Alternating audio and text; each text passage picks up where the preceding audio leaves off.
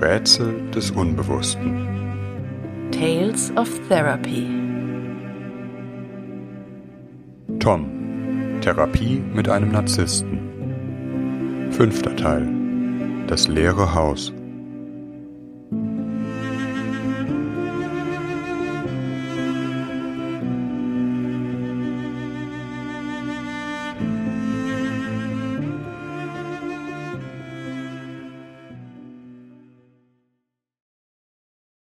Wie zu allen Fallgeschichten gibt es auch zu diesem Teil das Skript und eine Nachbesprechung auf unserer Förderplattform Patreon.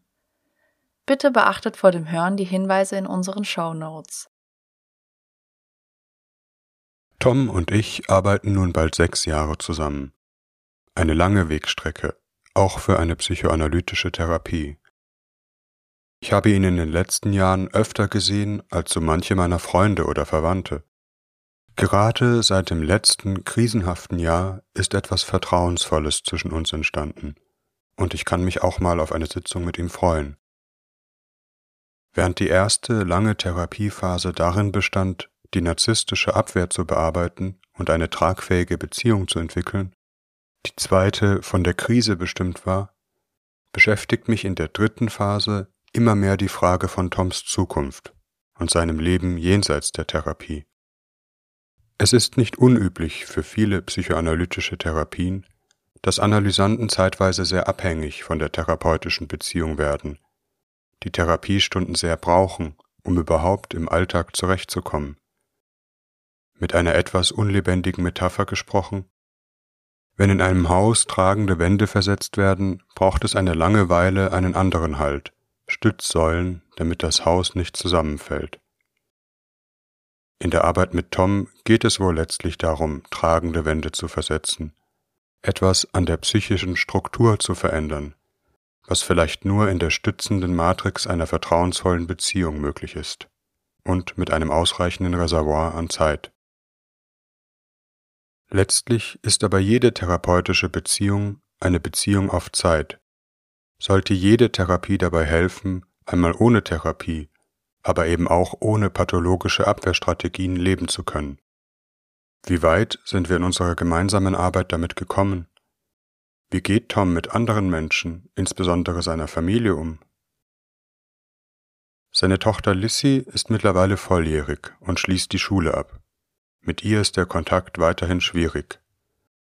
Sie wolle nicht viel mit ihm zu tun haben, sagt Tom, vertraue sich mit ihren Sorgen lieber der Mutter oder ihren Freundinnen an. Was sie nach dem Abi machen wolle, wisse er nicht. Er wisse auch nicht, wie er sie fragen soll, sie würde es ihm schon erzählen, wenn sie möchte. Tom berichtet aber auch zumindest von einer etwas gewachsenen Harmonie in der Beziehung mit seiner Frau.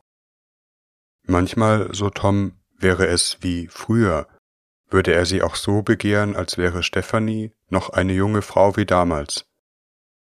In jedem Fall gäbe es weniger Streit, Ab und an würden sie abends einfach mal zusammen auf dem Sofa sitzen und fernsehen, ohne etwas zu sagen. Tom empfindet das als gut, idyllisch. Für mein Empfinden zeichnet sich darin aber auch ein Moment der Leere in der Beziehung ab. Doch insgesamt wird es zwischen beiden ruhiger, entspannter. Tom kommt zum Beispiel nach Wochenenden, an denen seine Frau und er gemeinsam einen Ausflug unternommen haben, spürbar gelöster und wohlgestimmt in die Sitzung. Umso überraschter ist Tom, bin aber letztlich auch ich, als sich seine Frau am Ende unseres sechsten Therapiejahres, wenige Wochen vor Weihnachten, von ihm trennt. Sie stellt ihn vor vollendete Tatsachen, sie habe jemand anderes kennengelernt, zu dem sie nun ziehe. Innerhalb von einem Tag hat sie ihre Kisten gepackt und ist ausgezogen, ohne dass sich die beiden wirklich aussprechen können. Ich bin verdutzt über diesen radikalen Schlussstrich, kann, was Tom mir berichtet, zugleich kaum aufnehmen. Hat sich Stephanie wirklich von Tom getrennt? Während der Stunde, aber auch im Laufe der nächsten Wochen bin ich wie taub, kann gar nicht wirklich mitfühlen, was die Trennung für Tom bedeuten muss, während er vor sich hin wütet, um im nächsten Moment wieder weinend in sich zusammenzusacken. Ich komme über meine Fühllosigkeit ins Grübeln, bin ich vielleicht mit einem verleugnenden Teil von Tom identifiziert, der die Trennung nicht wahrhaben will, weiterhin meint, das wird aus seinen Wutanfällen deutlich, mit einem gewaltvollen Akt wieder Herr der Lage zu werden? Doch Tom ist ja auch verzweifelt, verletzt. Vielleicht habe ich mich selbst taub gemacht, taub gegenüber Toms Schock, taub aber vielleicht auch gegenüber einer Angst. Ich muss wieder daran denken, dass ich vor einigen Jahren zwischen Wunsch und Furcht stand bei dem Gedanken, Stephanie könnte die Beziehung beenden. Die Aussicht, mit einem Schlag zur einzig verbleibenden Bezugsperson in Toms Leben geworden zu sein, lässt mir mulmig zumute werden. Vielleicht mache ich mich auch gegen Toms Nähebedürfnis taub. Ist das gut? Wird mir das zu viel? Kapselt sich Tom jetzt ganz in die Therapie ein? Mein Empfinden in dieser Zeit ist geradewegs klaustrophobisch gefärbt. Was Stefanie letztlich zur Trennung bewegt hat, weiß ich nicht. Überrascht hat mich die Trennung letztlich auch, da nach meiner Erfahrung diese Art codependenter Beziehungen trotz ihrer hohen Konflikthaftigkeit sehr dauerhaft sind. Doch vielleicht haben sich über die Jahre ihrer Beziehung, beinahe zwei Jahrzehnte waren sie zusammen, zu viele Verletzungen angesammelt, die sich nicht mehr heilen lassen. Erstaunlich aber ist, dass Stefanie die Beziehung gerade in dem Moment beendet, da es zum ersten Mal wirklich begründete Hoffnung darauf gibt, dass Tom sich ändert, nachdem sie all die Jahre zuvor bei ihm geblieben ist. Wurde die Beziehung von einem verborgenen Mechanismus gespeist? Haben sich die beiden vielleicht genau in dieser konflikthaften Einstellung gebraucht, in irgendeiner Art von Wiederholungszwang gefangen oder von der Schwerkraft der Neurose aneinander gebunden und jenseits davon eigentlich gar nicht so viel zu sagen? Oder hatte bislang der Faschist in Tom allein die Beziehung zusammengezwungen, mit den Mitteln von Angst und emotionaler Erpressung? Und in dem Moment, da Tom etwas weicher und weniger gewaltsam wird, er selbst aus dem Gefängnis seiner narzisstischen Organisation entkommt, kann auch Stephanie sich endlich lösen und entkommen. In jedem Fall wohnt der Wendung etwas Tragisches inne.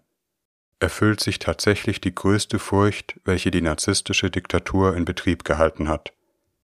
Wenn du aufhörst, die Menschen mit Gewalt an dich zu binden, wirst du ganz verlassen sein. Wie geht Tom nun damit um? Kehrt er in sein narzisstisches System zurück, macht er mir Vorwürfe? Oder kann er sehen, dass dies auch die Konsequenz dessen ist, was er anderen Menschen angetan hat, dass die Beziehung zu Stefanie das letzte Opfer der narzisstischen Lebensführung, nicht das erste einer anderen ist. In den nächsten Stunden reagiert Tom vor allem aufbrausend, wütend, beschimpft Stefanie und ganz besonders ihren neuen Macker. Er ergeht sich in Rachefantasien, gerät, psychoanalytisch gesprochen, in einen paranoid-schizoiden Modus. Schuld sind die anderen, das Schlechte ist draußen, er wird vom Bösen der anderen verfolgt, die ausschließlich niederträchtige Motive haben. Er mobilisiert Aggression, hier abermals gegen das drohende Gefühl von Trauer und Schuld. Doch dieser Modus hält nicht an, kippt bald in einen Zustand elender Verzweiflung und Niedergeschlagenheit. Ich habe das Gefühl, zunächst wie in schmerzenden Kurzschlüssen, dann wie im Schwellen einer Flut, kommt er mit der eigenen Schuld in Kontakt. Er klagt sich an, bezichtigt sich, der schlimmste Ehemann und Vater auf der Welt zu sein. Tom, ich habe alles kaputt gemacht, alles, weil ich schlecht bin, von Grund auf schlecht bin, nur Schlechtes in mir habe. Es steckt ein Stück Wahrheit darin. Er war kein guter Ehemann und auch kein guter Vater. So gerne ich Tom auch mit Worten entlasten würde, Therapie kann nicht im Beschwichtigen bestehen, im Sinne von alles halb so wild gewesen. Natürlich auch nicht darin, Tom Vorwürfe zu machen, ihm seine Schuld aufzurechnen, als würde ich nun nachtragend und rachsüchtig die Quittung ausstellen. Siehst du, das hast du jetzt davon. Trost und Entlastung vom Alp der Schuld gewährt letztlich vielleicht nur die integrative Kraft des Verstehens, was da eigentlich geschehen ist und warum, dessen inne zu werden, ist auch der Schlüssel, um es nicht zu wiederholen. Und wieder, wie in tragischer Erfüllung seiner Geschichte, höre ich an dieser Stelle den kleinen Jungen, der in seiner Ohnmacht beginnt, das zu zerstören, was er am meisten braucht. Weil er nicht liebenswert ist, verlassen ihn die Menschen. Es ist, als hätte er diesen Satz in seinem Leben immerzu wieder zu beweisen versucht. Darin liegt der Bann des Wiederholungszwangs, die Tragödie von Toms Narzissmus. Tatsächlich zu dem schlechten Menschen zu werden, für den er sich seit Kindertagen tief im Innern hält, und darum auch tatsächlich zurückgewiesen zu werden, was sein Gefühl, nicht liebenswert zu sein, nur verstärkt.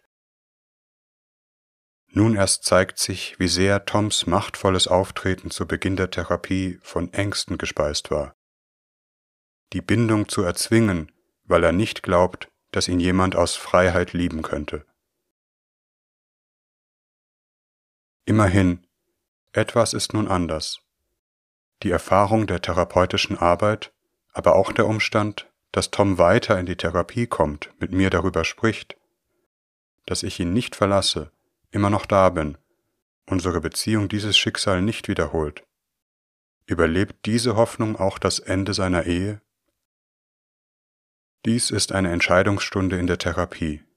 Kann Tom ein Bewusstsein davon entwickeln, was er anderen Menschen antut oder getan hat, ohne an den Klippen des Hasses zu zerschellen? Sei es in Gestalt des Selbsthasses, sei es in Gestalt des projektiven Hasses auf andere, über Wochen sprechen wir in der Therapie über die Trennung, die widersprüchlichen Gedanken und Gefühle, die Tom damit verbindet. Ich steuere gewissermaßen dagegen, wenn er bedrohlich Kurs auf eine der Klippen nimmt, sage etwa Dinge wie Sie sind sehr wütend auf Stephanie, aber darin steckt auch eine ganz schöne Wut auf sich selbst. Oder hier gibt es wieder nur ein Entweder oder. Entweder ist Stephanie an all dem schuld oder Sie sind an allem schuld. Auf einen von beiden müssen sie einschlagen. Noch lange Zeit nach der Trennung glaubt Tom, weiterhin Macht über Stephanie zu haben. Insbesondere über materielle Dinge versucht er wieder Zugriff auf sie zu erlangen. Er behält das Haus, die Einrichtung, die Autos, schlicht und ergreifend alles, was ich von meinem eigenen hart erarbeiteten Geld gekauft habe, wie er behauptet. Sollte doch mal merken, wie es da draußen in der Welt wirklich zugeht, mein Tom, ich habe ihr ermöglicht, in einer schönen Blase zu leben, das ist jetzt vorbei. Dass Stefanie gar nicht mehr auf ihn angewiesen zu sein scheint, zumindest überlässt sie ihm kommentarlos alles, was er an sich reißt, will er kaum wahrhaben und ist immer wieder aufs Neue empört, wenn sie sich ihm nur immer weiter entzieht, je mehr er Druck auf sie ausübt. Vielleicht war Stephanies Hauruck-Trennung im vollen Bewusstsein vollzogen, dass sie noch am selben Tag alles, was ihr wichtig ist, wird mitnehmen müssen. Inklusive Lissy. Lissy ist eine junge Frau geworden, steht im Jahr ihres Abiturs. Sie geht mit ihrer Mutter fort, wenngleich Tom noch mitbekommen hat, dass sie bald nach dem Schulabschluss ans andere Ende Deutschlands ziehen will zum Studieren. Was, wisse er immer noch nicht. Seit der Trennung und dem Auszug sei der Kontakt ganz abgebrochen. In den ersten Tagen hat Tom versucht, Lissy auf ihrem Handy zu erreichen, manchmal in geradezu verfolgender Weise, wenn er fünf, sechs Mal innerhalb einer Stunde anruft. Nicht etwa, um zu erfahren, wie es ihr mit der Trennung ihrer Eltern kurz vor ihrem Abitur geht, sondern weil er hofft, über Lissy zu erfahren, was Stephanie macht und wo sie sich befindet. Doch Lissy scheint ihren Vater gut zu kennen. Sie bleibt für ihn unnahbar, reagiert bald gar nicht mehr auf seine Kontaktversuche. Doch dass die Realität hier in Gestalt von Stephanie und Lissy eine Mauer des Schweigens gegen Toms Allmachtsanspruch errichtet, bedeutet noch nicht, dass Tom den anderen anerkennt, auch seine eigene Beteiligung an der Entwicklung sieht.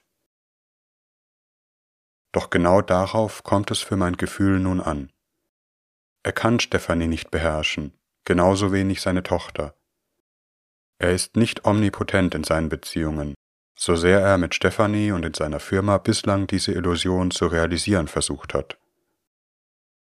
Das aber, was in menschlichen Beziehungen am wichtigsten ist, kann man nicht erzwingen, wird einem nur aus Freiheit geschenkt, niemals als Tausch oder durch Erpressung. Kurzum, er ist angewiesen auf den anderen, wie jeder Mensch, der sich nach Liebe sehnt und nach Anerkennung. Tom hat lange Schwierigkeiten, dieser Tatsache ins Auge zu sehen. An manchen Stellen aber, dies wohl auch das Ergebnis unserer vielen Jahren gemeinsamer Arbeit, öffnet sich bei Tom eine Tür. Wenn nicht in Bezug auf Stephanie, so doch zumindest in Bezug auf Lissy. Etwa als Tom von seinem Telefonterror gegenüber Lissy berichtet. Er ist wütend, weil sie nicht abnimmt, sieht nur sich und seinen eigenen Schmerz. Ich, ich finde es ganz schön verfolgend, was Sie da mit ihr machen. Tom, was heißt verfolgend? Sie geht ja nicht ran. Die zieht sich einfach aus der Affäre. Ich. Und warum sollte sie auch nicht? Sie erreichen sie nicht, weil es in Wahrheit gar nicht Lisse ist, mit der Sie sprechen wollen. Tom schweigt, liegt eine ganze Weile bewegungslos auf der Couch, wechselt das Thema. Aber in die nächste Stunde kommt er anders, sagt, er habe abends noch einmal über unser Gespräch und seinen Umgang mit Lissy nachgedacht bekennt schließlich, da habe ich wohl einmal wieder den Faschisten raushängen lassen.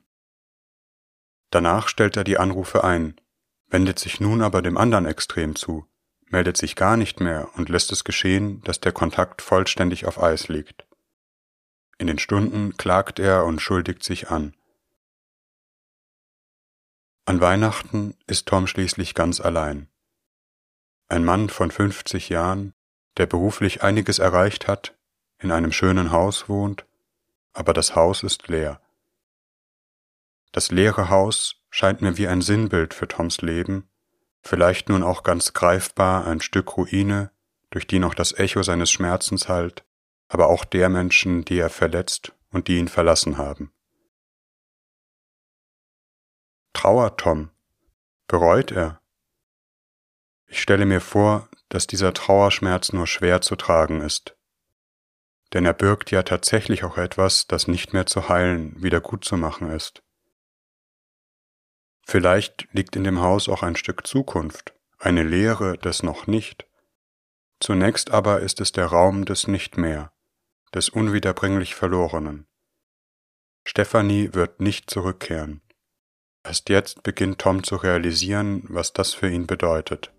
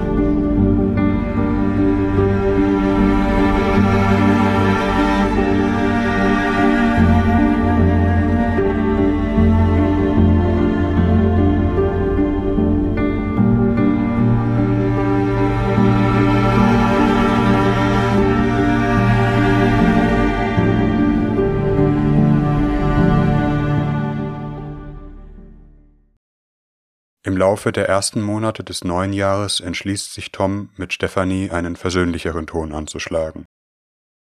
Nicht, dass er sich mit ihr versöhnen wollte, das betont er immer wieder, aber zumindest doch so, dass wir miteinander reden können wie zwei vernünftige Erwachsene. Das ist für Tom nicht immer ganz einfach. Er fühlt sich schnell durch Stephanie provoziert.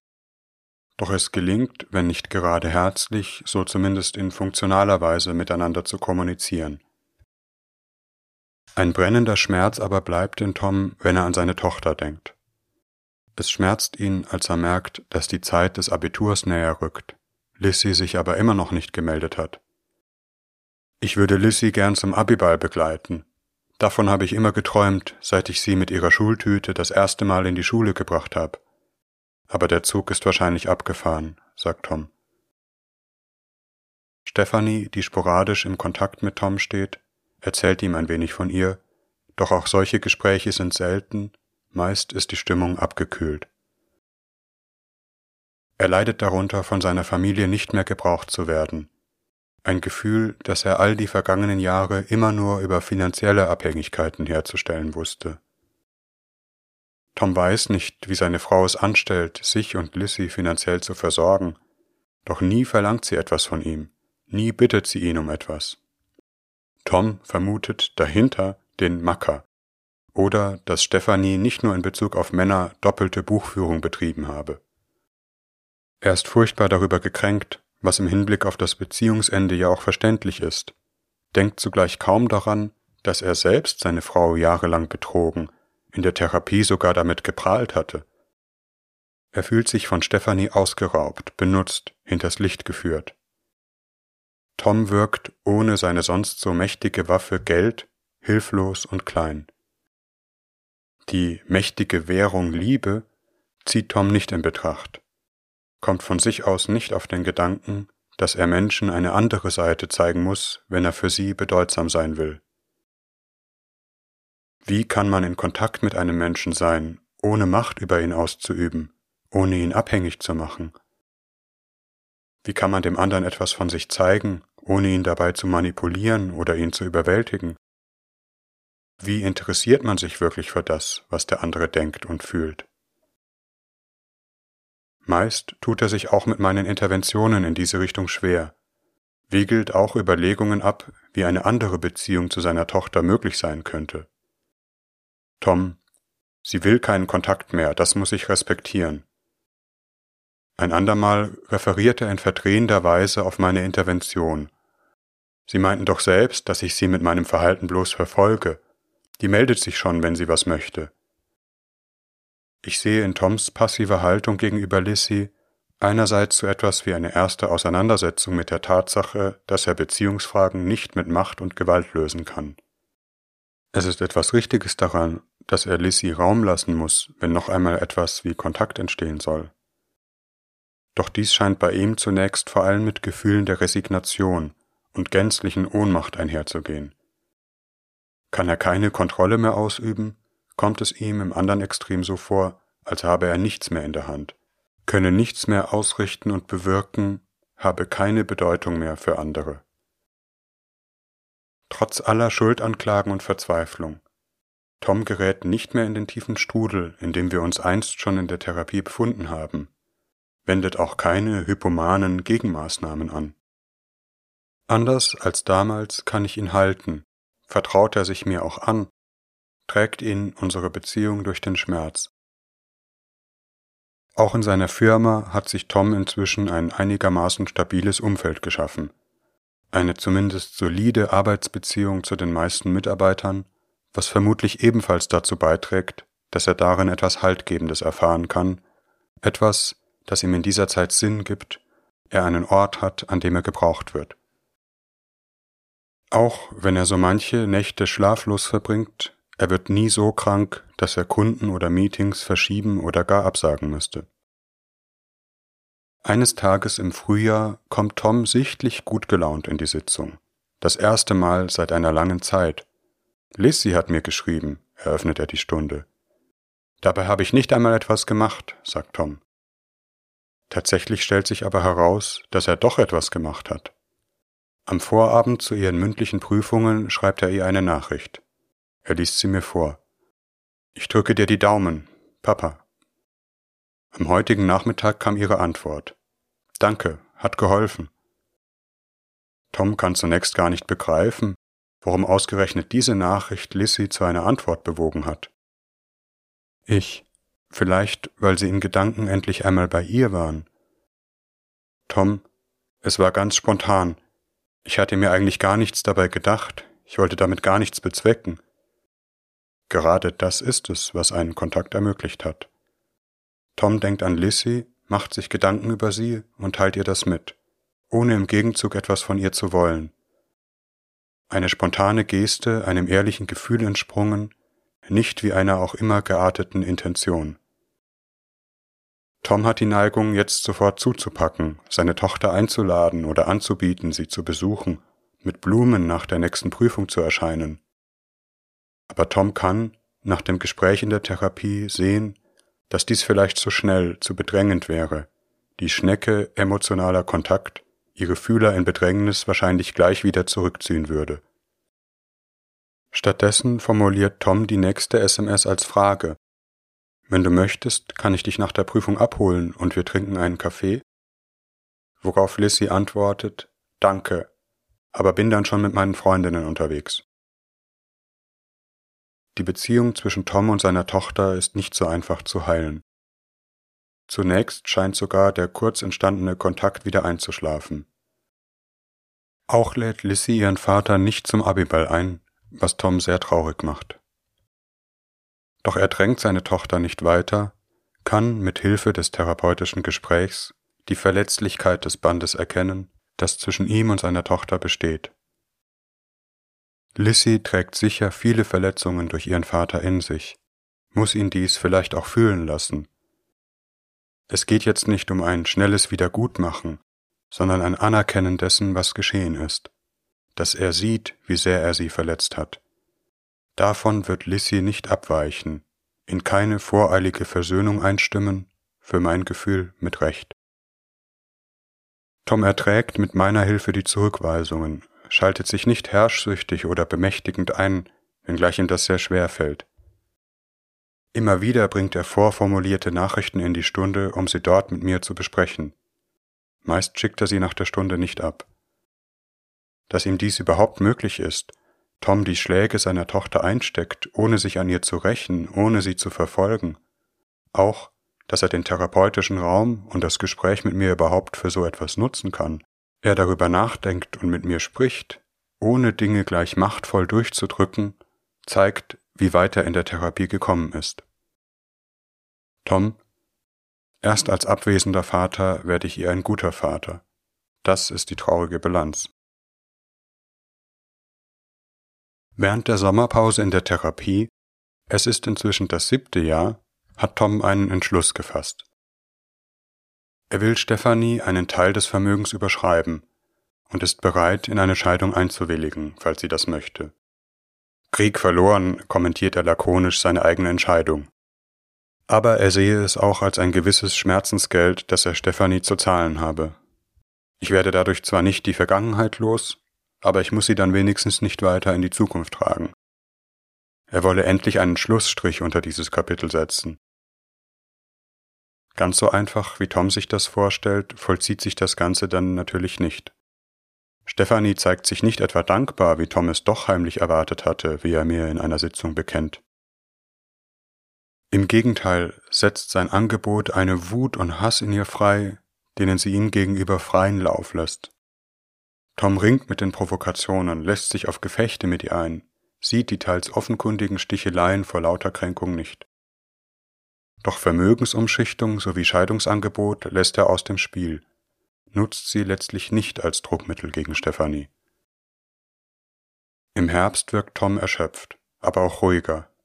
Er hat, soweit es möglich ist, alles in die Wege geleitet, was in die Wege zu leiten war, Stefanie hat den ihr zustehenden Teil des Vermögens erhalten, die Scheidungspapiere wurden eingereicht. Auf weitere böse Nachrichten seitens der Frau, wie Tom Stefanie seit kurzem nennt, geht er nicht mehr ein. Die Frau hat vielleicht vieles mit mir durchleiden müssen, aber bei allem, was recht ist, auch ich muss sie mir nicht mehr unter allen Umständen antun. Tom hat sich über den Sommer komplett neu eingerichtet. Das ganze Haus gestaltet er um, richtet es, wie er betont, nach seinem Geschmack ein. Keine beigen Sofas und Teppiche mehr, wie er sagt, stattdessen kräftige Farben und moderne Kunstwerke. Darunter ein Kunstdruck des Künstlers, der auch in meiner Praxis hängt und den Tom gleich in unserer ersten Sitzung kommentiert hatte. Nur Lissys altes Kinderzimmer lässt Tom unberührt. Das muss bleiben, vielleicht, Tom spricht seinen Gedanken nicht zu Ende. Der zarte Kontakt zwischen Lissy und Tom reißt nicht ab. Er hilft ihr bei ihrem Umzug in die neue Studienstadt, freut sich über die Gelegenheit, mit ihr Zeit zu verbringen. Sie hat mich danach noch auf ein Bier mit ihren Leutchens eingeladen. Tom lacht vergnügt. Schon seltsam, die eigene Tochter so erwachsen zu sehen. Und nach einer Weile des Schweigens, ich bin schon stolz auf die Kleine. Ich bin sehr berührt, wie Tom sich in der letzten Zeit zeigt, muss mir beinahe eine Träne der Rührung verkneifen. Auch ich bin in diesem Moment ein stolzer Vater. Auch wenn die nächsten Monate nicht immer ganz so glücklich und friedlich verlaufen, immer wieder gibt es solche Augenblicke in Toms Leben. Tom entdeckt seine alte Plattensammlung wieder, hört mit Genuss seine alten Jazzplatten, besucht zahlreiche Konzerte, aber auch andere kulturelle Veranstaltungen, Aufführungen, Vorträge, Vernissagen. Stephanie habe das nie gerne gemacht, erzählt Tom, sei wie ein alter Kartoffelsack immer nur zu Hause rumgehockt, habe ihn mitgezogen in das Joch der Langeweile. Tom kann es nicht ganz lassen, sich immer wieder über seine Ex-Frau zu erheben. Doch ein Stück Ärger ist ja auch wichtig, damit er die Trennung vollziehen und bewältigen kann. Und weist der Schuldzeiger darüber hinaus ja sicherlich nicht auch ausschließlich auf ihn. Doch ist er nicht nur immer in Ärger verstrickt und gefangen. Immer wieder beschäftigen ihn seine neue Freiheit, sein neues Lebensgefühl. Tom war noch nie in seinem Leben so viel allein. Früher als junger, unverheirateter Mann habe er sich in Affären, Arbeit und Alkoholexzesse gestürzt. Immerhin die Arbeit ist ihm weiter eine treue Begleiterin. Er arbeitet viel und meist auch gerne. Doch erstmals kann er auch die Zeit allein genießen, wie Tom insgesamt ruhiger wirkt. Ich vermute, dass ihm dies möglich ist, weil er sich, psychoanalytisch gesprochen, von seinen inneren Objekten nicht mehr derart verfolgt fühlt wie noch zu Beginn der Therapie er auch einmal rasten und innehalten kann, ebenso sehr wie er die anderen nicht mehr in seiner Rastlosigkeit verfolgen muss. Das nächste Weihnachtsfest rückt näher und damit auch das Thema der Trauer. Ein weiteres Jahr, in dem Tom einsamen Tagen entgegenblickt. Es fällt Tom schwer, seine Traurigkeit offen zuzugeben. Auf seine alte Art und Weise ironisch und freudaufgreifend meint Tom, Tja, der Alte ist wohl oder übel an Weihnachten ganz Herr in seinem eigenen Haus. Aber soll man sich darüber freuen? Freunde hat er kaum, und die wenigen Bekanntschaften, die er pflegt, verbringen die Feiertage bei ihren eigenen Familien. Die Zeit ausschließlich bei seiner Mutter in seiner Heimatstadt verbringen will Tom nicht. Zu viel Stress und böse Erinnerungen. Kurz vor Weihnachten erreicht ihn ein Anruf von Lissy. Sie fragt, ob sie den zweiten Weihnachtsfeiertag gemeinsam verbringen wollen. Sie würde bei ihm vorbeikommen, auch gerne etwas aus ihrem alten Zimmer holen und das Haus einmal wiedersehen, wolle ihm aber auch etwas von ihren selbstgemachten Plätzchen mitbringen. Sie hat auch gleich klar gemacht, dass sie nicht übernachten wird, sagt Tom. Und nach einer Weile, ich freue mich trotzdem, bin gespannt, was sie zu erzählen hat. An dieser Stelle endet meine Fallerzählung, auch wenn diese noch nicht mit dem Ende der Therapie zusammenfällt. Tom kommt noch weiter, für beinahe drei Jahre, auch wenn wir die Stundenfrequenz im darauffolgenden Jahr reduzieren. Tom möchte Raum für sein eigenes Leben haben, nach vorne schauen und nutzt die therapeutische Begleitung noch eine ganze Weile dafür. Der Charakter der Therapie ändert sich, ist vielleicht weniger etwas, das Tom unbedingt braucht, mehr etwas, was er für sich will. Die Therapie ist Reflexionsraum, es geht aber auch darum, wie Tom die Erfahrungen, die er in der Therapie macht, im echten Leben wiederfinden kann, etwa auch in einer neuen Beziehung. Tom findet eine Partnerin, die ganz anders als Stephanie ist, trennt sich aber bald wieder, da es nicht gepasst habe. Mit Lissy aber bleibt der Kontakt bestehen. Wenngleich nicht innig, so ist die Beziehung doch bedeutungsvoll. Tom unterstützt seine Tochter auf ihrem Weg durch das Studium, trifft sich gelegentlich mit ihr. Einmal sagt Lissy zu ihm, Papa, du hast dich wirklich verändert, was Tom sehr berührt. Der Abschied, den wir in unserem zehnten Therapiejahr voneinander nehmen, würde noch einmal ein ganz eigenes Kapitel in der Fallerzählung verdienen.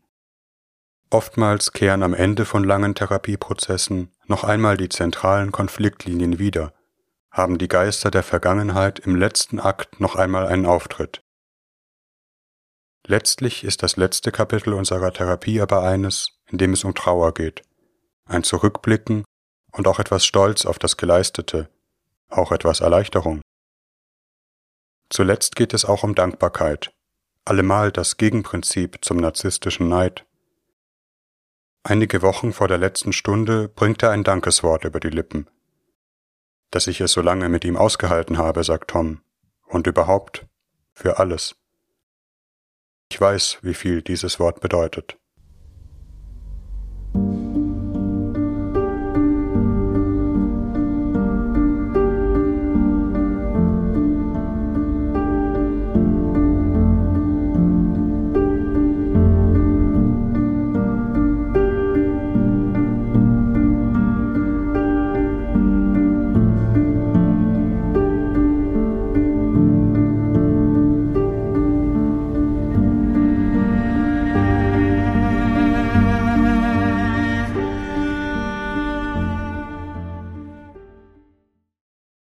Nachbetrachtung Fast ein Jahrzehnt gemeinsamer Arbeit liegt hinter uns. Insgesamt über 1000 Therapiestunden. War es diesen Aufwand wert? Es handelt sich um eine sehr lange Therapie, die sicherlich nicht ausschließlich unter dem Aspekt einer Krankenbehandlung zu betrachten ist, auch etwas mit einer tiefgreifenden persönlichen Entwicklung zu tun hat, wobei die Grenzen hier fließend sind. Toms Problematik war nicht auf ein bestimmtes Symptom beschränkt oder einen spezifischen Konflikt, sondern hat etwas mit einer globalen Organisationsweise seiner Persönlichkeit und seiner Beziehungen zu tun, die hier immer wieder eine narzisstische Organisation genannt wurde. Wie facettenreich die Realität hinter diesem Begriff ist, dies ist, so hoffe ich, im Laufe der Fallerzählung verständlicher geworden. Unsere gemeinsame Arbeit verdankt sich einer besonderen Konstellation. Es ist nicht selbstverständlich, dass ein Mann wie Tom diesen Weg mit einer solchen Beharrlichkeit verfolgt. Keine einzige Stunde hat er verstreichen lassen, ohne triftigen Grund abgesagt. Das habe ich an Tom bewundert, ist für mich auch immer ein Zeichen gewesen, dass in Tom noch jemand anders steckt als der faschistische Mörder. Aus unserer Arbeit lässt sich sicherlich auch kein generelles Heilmittel gegen Narzissmus ableiten. Nicht für jeden Menschen mit einer narzisstischen Störung ist dieser Ansatz der richtige. Und je länger die Therapie geht, desto mehr wird sie zu etwas Individuellem, etwas, das seine eigene Geschichte hat, die sich nur so und nur einmal zwischen diesen beiden Menschen ereignen kann. Auch in meinem Leben sind ja zehn Jahre vergangen, auch ich habe mich verändert und entwickelt. Aber gilt das nicht letztlich für jede Psychotherapie oder sollte gelten, es sei denn, wir wollen Therapie wie eine Pille verstehen, die man standardisiert verabreichen kann. Ungewöhnlich ist die Therapie vor allem auch dadurch, dass Tom die Stunden selbst zahlt und die Analyse damit prinzipiell offen ist, ihrer Eigenzeit folgen kann, sich hier eher dem klassisch psychoanalytischen Prinzip annähert. Anders als eine störungsfokussierte Heilanalyse, etwa im Rahmen der Stundenkontingente einer Krankenkasse, wo man sicherlich einen anderen Schwerpunkt hätte setzen müssen, die begrenzte Zeit in der Behandlungsplanung mit berücksichtigen. Sicherlich auch ein soziales Privileg, auch wenn ich mich in allen Behandlungen bemühe, eine Lösung zu finden, dass die Therapie die nötige Zeit bekommt. Was wurde erreicht? Ist es gelungen, die narzisstische Persönlichkeitsorganisation von Tom zu transformieren? Ich denke, dass dies in einem bedeutsamen Ausmaß gelungen ist sicherlich nicht im Sinne eines großen Finales, der großartigen Wendung, Wiedergeburt. Auf eine gewisse Weise ist Tom sogar trauriger und nachdenklicher als vor der Therapie, aber zugleich weniger getrieben, mehr in Kontakt mit sich selbst und seinen Gefühlen. Er ist für andere weniger verfolgend, weil er sich selbst weniger verfolgt fühlt, bedroht andere Menschen weniger, weil er sich selbst weniger bedroht wähnt. Etwas, das man auch an seinen Träumen sehen kann, die, zum Ende der Therapie, weniger mörderisch, albtraumhaft werden. Oder aber verfolgende Träume finden eine andere Wendung. Die Traumregie findet etwa einen Polizisten, der die Situation regelt, oder einen Raum, in dem sich das Traum-Ich verbergen kann und nicht gefunden wird. Im Übrigen sind die Träume auch weniger opulent, keine barocken Großraum-Schlachtendarstellungen, sondern haben manchmal eher einen pointierten, gewitzten Charakter. Der innere Verfolger war letztlich sein Selbsthass, verinnerlicht durch frühe, mithin traumatische Erfahrungen. wertlos, nichtig zu sein und ohne Liebe leben zu müssen, mit seinen intimsten Bedürfnissen allein gelassen. Dieser Verfolger hat von ihm abgelassen, je mehr er die Erfahrung in der Therapie verinnerlichen konnte, dass doch etwas Liebenswertes an ihm ist, das er zeigen kann. Ein kleiner Junge, ein verletzliches Höhlentier, dem ich die Treue halte, auch wenn er mit aller Gewalt versucht hat, mich vom Gegenteil zu überzeugen. Es hat Jahre gedauert, bis er von dieser Abwehr ablassen, sich auf einen anderen, wirklich emotional bedeutungsvollen Kontakt mit mir einlassen konnte, bis er auch in einen bedeutungsvollen Kontakt mit sich selbst gekommen ist. Das, was wir sind, erfahren wir letztlich über andere. Ich scheue mich nicht zu sagen, dass es um die Entdeckung der Liebe zwischen uns ging. Einer therapeutischen Liebe, welche den Schmerz der Getrenntheit zumutet, eben weil sie den therapeutischen Rahmen hält, kein Versprechen einer umfassenden Auflösung aller Grenzen verwirklicht, übergriffig wird. Erst als Tom sich auf eine grundlegende Weise gesehen und geliebt fühlen kann, ist seinem verfolgenden Selbsthass etwas entgegengesetzt, entsteht überhaupt so etwas wie ein innerer Raum, in dem er über sich nachdenken kann. Ein innerer Raum, der aber zunächst leer ist, der ihn mit der Trauer über das Unwiederbringliche konfrontiert, mit der eigenen Schuld. Das Ziel einer Therapie ist letztlich ja nicht andauernde Hochstimmung, grenzenloses Glück sondern in einem lebendigen Kontakt mit sich und seiner Geschichte sowie mit seiner Umgebung zu kommen, wozu nicht nur Glücksgefühle rechnen.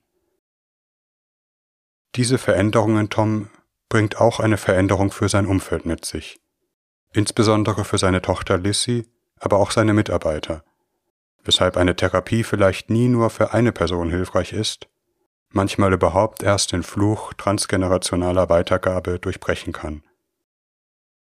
Es wird sich zeigen, ob Lissy diese Veränderung an ihrem Vater nutzen kann, um auch ein Stück ihrer Verletzungen zu heilen und sie nicht abermals weiterzugeben. Am Ende ist es ein Stück wiedergewonnenes Leben, das die Analyse Tom schenken konnte, das er sich selbst erarbeitet hat. Und dies ist umgekehrt wohl das größte Geschenk, das ein Analysant seinem Analytiker machen kann, seine Entwicklung.